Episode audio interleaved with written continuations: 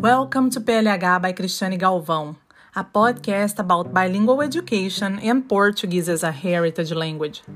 In this episode, I talked to Salma Namor. She shared her incredible experiences as a language learner and as an ESL teacher in Lebanon. She speaks three languages and teaches ESL in early childhood education.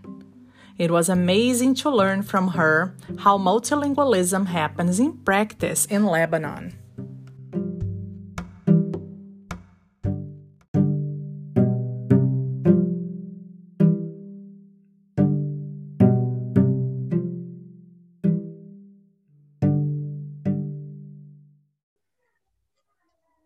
Thank you so much for being a guest on my podcast. So please tell us a little bit about yourself. Thank you so much for your invitation. And um, I'm so happy to be here with you. Um, if you want me to uh, introduce myself, um, I can talk a little bit about my early childhood and high school, where I was uh, taught French and Arabic and English since my early childhood. Wow. So um, I learned English, French, and Arabic, and I continued my studies um, in high school, and I I studied um,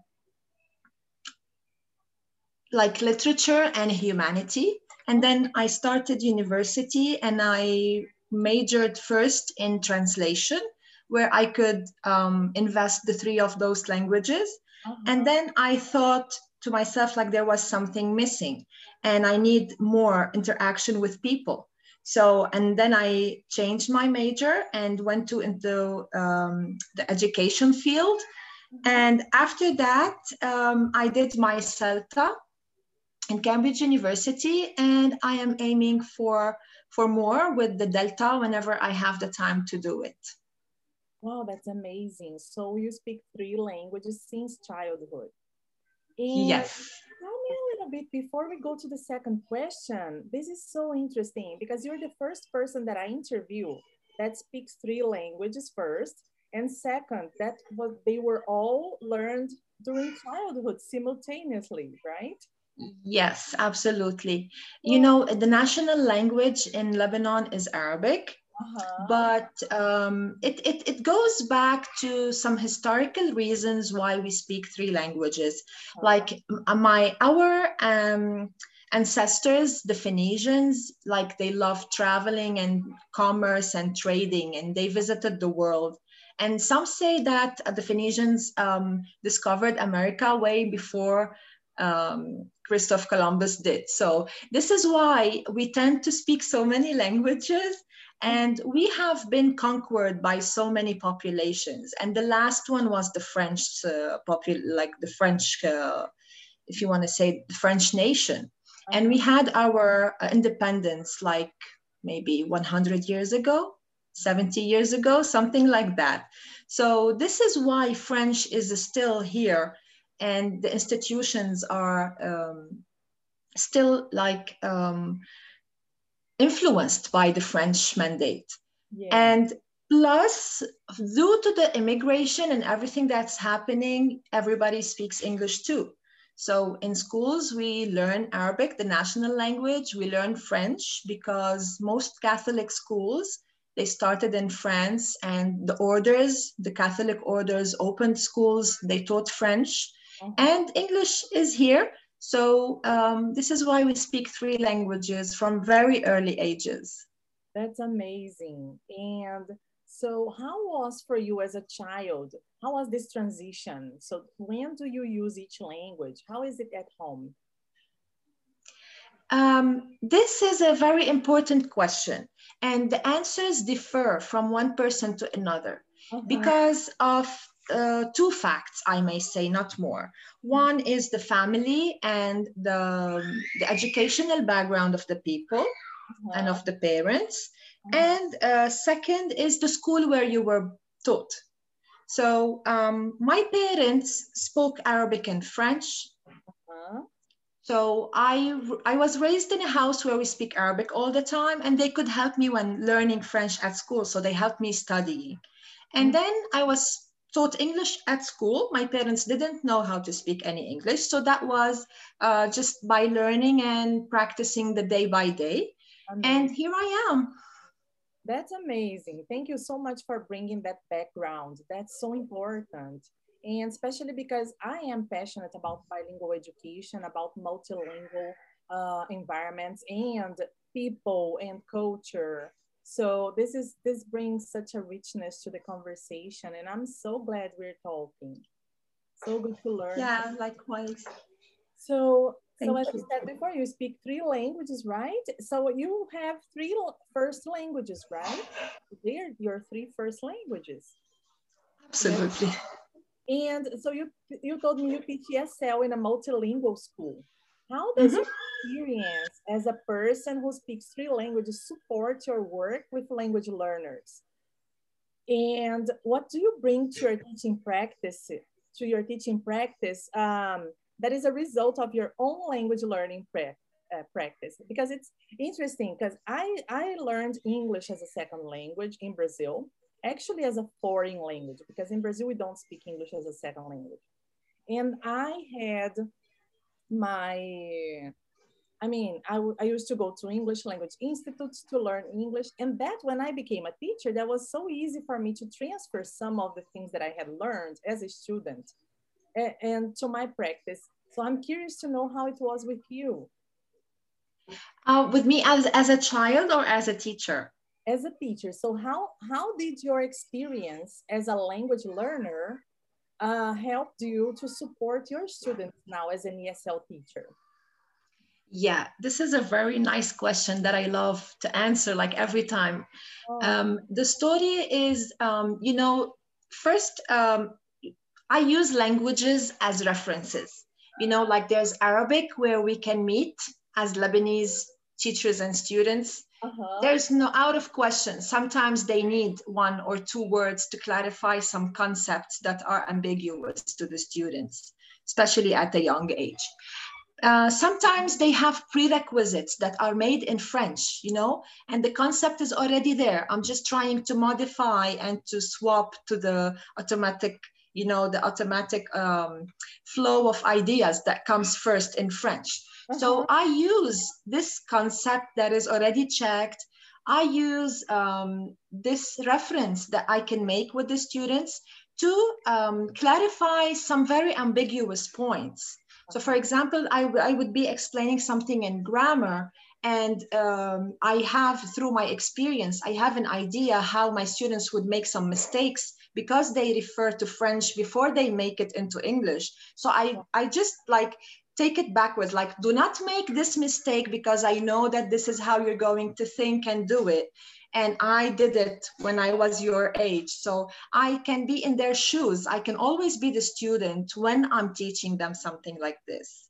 That's amazing. I love that. And also do you think that your experience as a translator helps you? Because you have this background that's amazing. I am really amazed by your school uh, um, history. Like you're a translator, you are a teacher, you are a language uh, uh, educator, right? So how how is it being a translator also? Besides, I mean, in addition to being a language learner all your life because you live in so many different languages. Yeah, um, being a translator doesn't help me a lot inside the class because I try not to translate uh-huh. a lot uh-huh. but it helps me when i prepare for my lessons you know sometimes i need some ideas or maybe i can find some webinar or some uh, uh, instructions or some activities that are written in french yeah i can use them i can translate them and turn them into english and into favor of the english language uh-huh. so i do not translate in the middle of the class I uh-huh. may sometimes go for the concept check in an upside down way if you want. Like I would tell them the word in Arabic and ask them to give it to me in English, and I would know if it's yes or no. You know, it's not like I'm I'm not aware of the languages. And um, we can play games like this. We can do the difference the difference between the words you know sometimes we use them for clarifications like let's say uh, if you say sensitive and uh, or sensible you know like this example always uh, encounters me like sensible and sensible. There before i teach the lesson i can tell them like this is the same word but it's not at all the same meaning. So i help myself in the favor of english to be able to um, avoid misconceptions and mistakes that can be done in the classroom as well as um, uh, resources uh-huh. Yeah, that really helps. I mean, when I was teaching in Brazil and I was an, uh, an English learner there, I mean, I was in the culture, I was embedded in the culture and I was, I knew what was going on, right? So it was easier for me to kind of predict the questions the students would have, the students would have, and also to think about something like a cognate or something that would be easier for them to learn a, um, a word or a, to understand a sentence. And yeah, it's so amazing. I really like that you bring your experience as um, in both ways. I mean, as a student, I mean, not as a student, as a language learner yourself and as a, an educator. So, in your opinion, uh, what is the best way to integrate content and language learning in elementary education? Yeah, to integrate. Yes. I missed that word. Oh, I'm sorry. Yeah. So, in your opinion, Salma, what is the best way to integrate content and language learning in elementary education? So, if you're teaching in elementary education, because there's a lot of uh, research, there is there are many studies uh, talking about how uh, content is integrated in academic in an academic uh, learning, but more for middle schools, high schools, and uh, higher education. And I'm curious to know how this works in kindergarten through first grade, for example. So if you mean content, like you mean the themes and the topics or, or something more specific? The subjects, for example, math, science, or geography. How can you um, work with yeah. teaching language through those contents. In, um, but I yeah. know that in a very young age, they're not going to be learning uh, academic, high, I mean, heavy academic content. Yes. But how would you uh, bring science, for example, to a kindergarten class when you're teaching language mainly?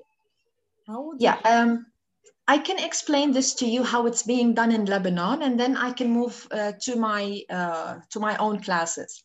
In Lebanon, basically, there are two kinds of schools. Um, the ones that start with Arabic, and they go with English as a first language, mm-hmm. and then French would be the second. Okay. Or uh, the French system schools, where we have Arabic, then French would be the first language, and then the English. Uh, basically, in these two types of schools, the social studies and the math and science are given in the first language, like it's either in French or in English, depending on the school. There's nothing in Arabic except Arabic, like language, you know? So if you are in a French school, you would learn math, science, um, physics, uh, chemistry, everything in French. If you're in an English school, everything goes in English except French and Arabic.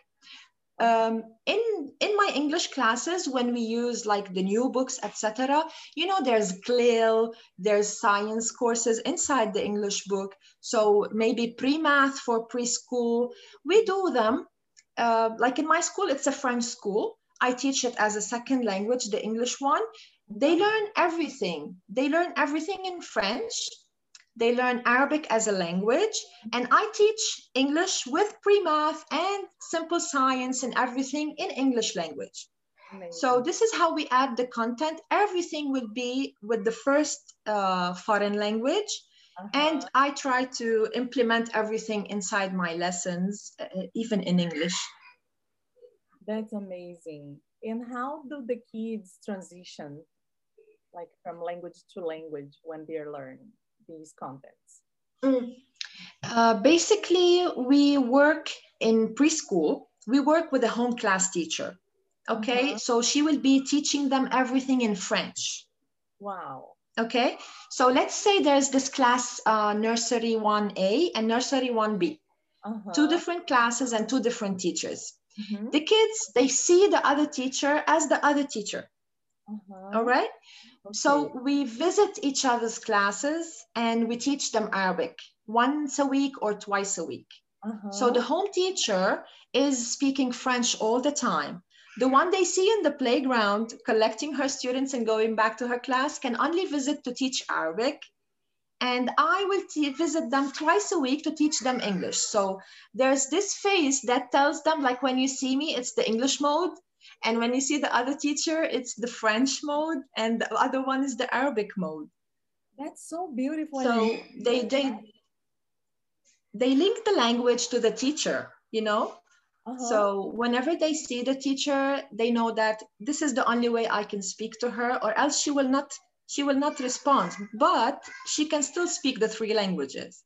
Uh-huh. I love that. It's like in the one parent, one language uh, method that I use at home, and I know so many families use that.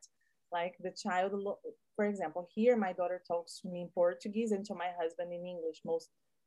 To me, most of the time in Portuguese, but with him, she she communicates in English only. It's interesting because she looks at me and she, it's like she knows she she has to speak Portuguese, mm-hmm. And she looks at him, she knows it's English and I love that your school has that also, and um, the students refer to each of you in a different language, and it's beautiful. I love that. Uh, if you want to talk more about grade one, two, and three, there's one teacher for every subject. And we know that the Arabic teacher teaches only Arabic, the English teacher teaches only English, and uh, every single subject has a special teacher, but they all speak French. Amazing. So they get a lot of language input, right? In their in their first language and also in the other languages Immersed. Yeah, so the homeschool teacher is only for preschool, and starting from grade one, we have sub teachers by subject. Uh huh. That's amazing. Thank you for sharing that. And so, what kind of activities could teachers do to value the student's home language? Um, first, yeah, first of all, we celebrate uh, the languages, you know. Um, for example, there's the day like the National Arabic Language Day or the French Language Day and the International English Language Day, you know. So we celebrate, we will be preparing all year long, maybe some um, cards with lentils, like uh, glued on uh, the, the, the like the pencil print with their names in Arabic or with the numbers in Arabic. And we will make like an exposition. The Arabic day, we can make spelling contests in Arabic, like for grade one, two, and 3 uh-huh. uh, in French, we, we, we sometimes receive visitors who are writers, who are uh, famous people. They sing in French or something like this. And we do a lot of projects. Um, we do so many activities like theater, like uh, parties, celebrations for for language days. Like we can have three day a three day English celebration, or we can present something for the whole school. Uh-huh. So yeah, we we can do activities with the kids to celebrate the language, each one at a time. That's beautiful. I love that. And so, um, how is it during the school days? Like, how do you, do you bring activities that value their home language, but even, for example, even if you're teaching English, what do you bring to your English instruction, to your English class that values their home language or that values their culture or something that they do at home? I absolutely do that, but um, in my classes, I uh, value more the traditions and uh, what they have been like brought up upon, like all the traditions, all the Lebanese values and the Arabic ones.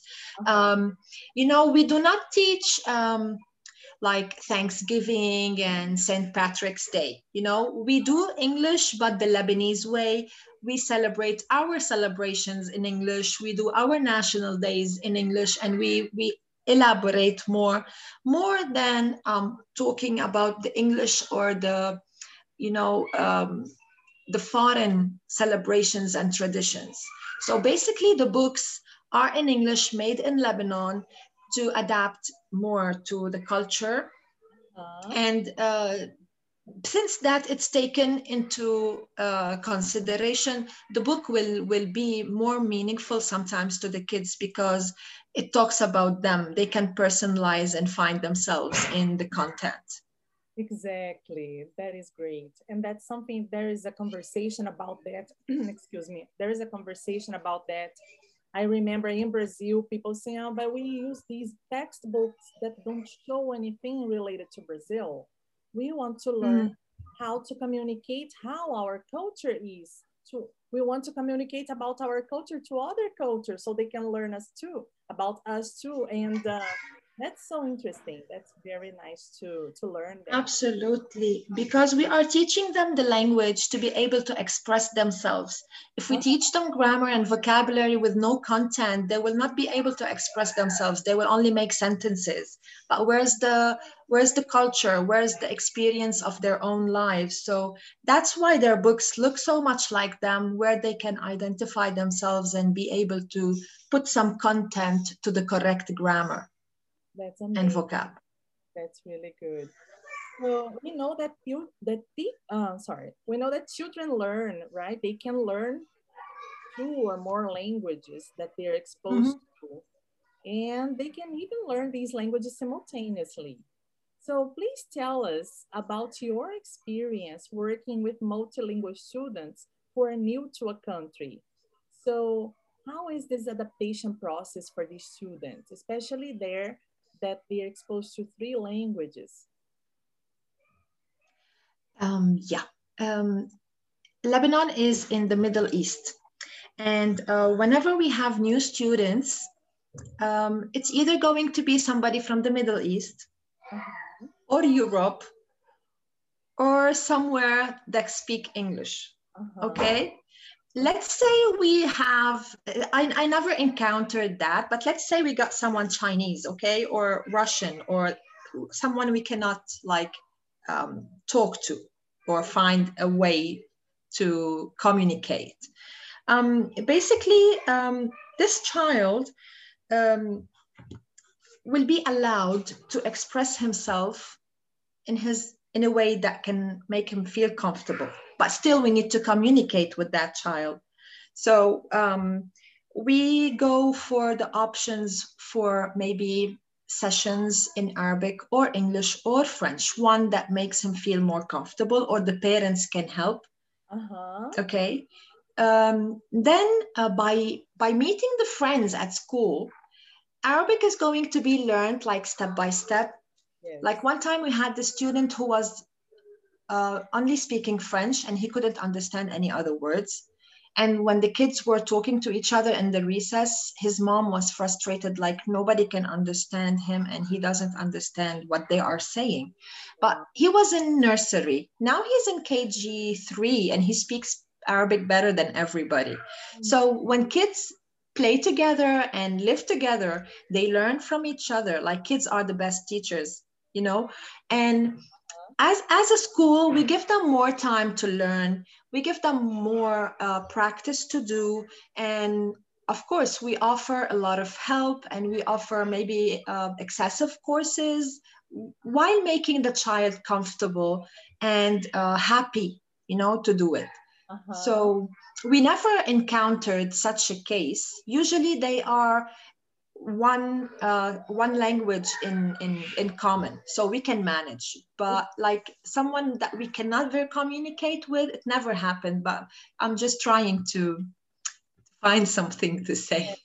That's great. I love that you bring that. And, and school support is everything right? I think that for newcomers it's really important that the teacher uh, first the teacher is open to that change for the student and talks to the family and understands the challenges the students are going through. Mm.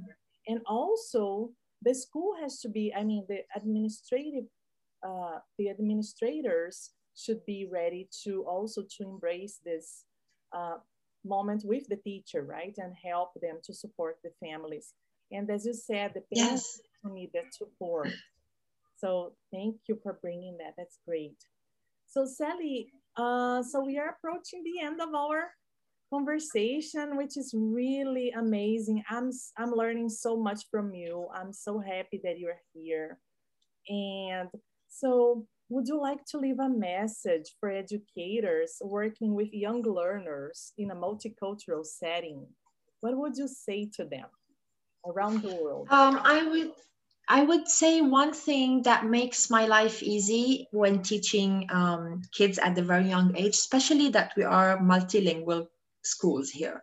Mm-hmm. Um, there's one one good approach we are using is that to make um, maybe the load of language easy mm-hmm. by um, simplifying the topics you know. Sometimes we'll be working on the family topic so mm-hmm. all the teachers will be working on the family topic. So our units can be hop on and hop off design.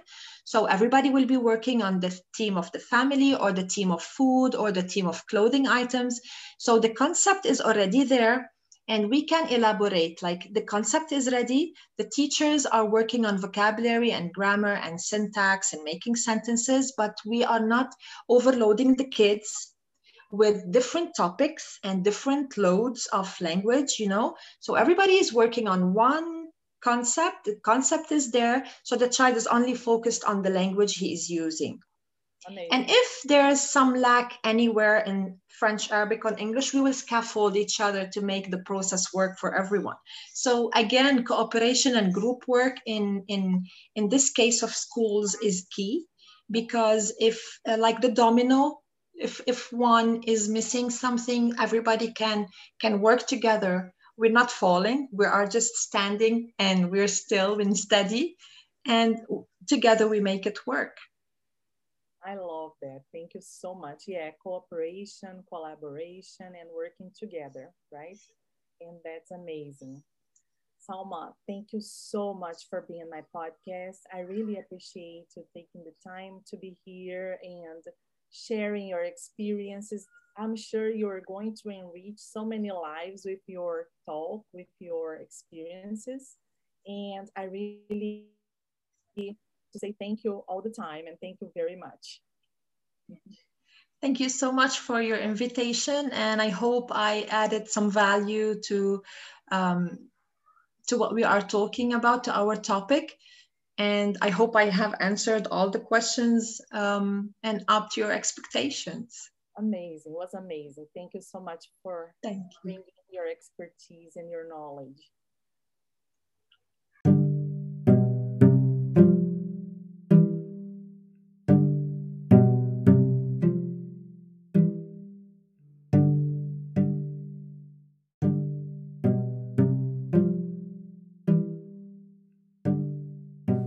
Thank you so much for listening to this episode.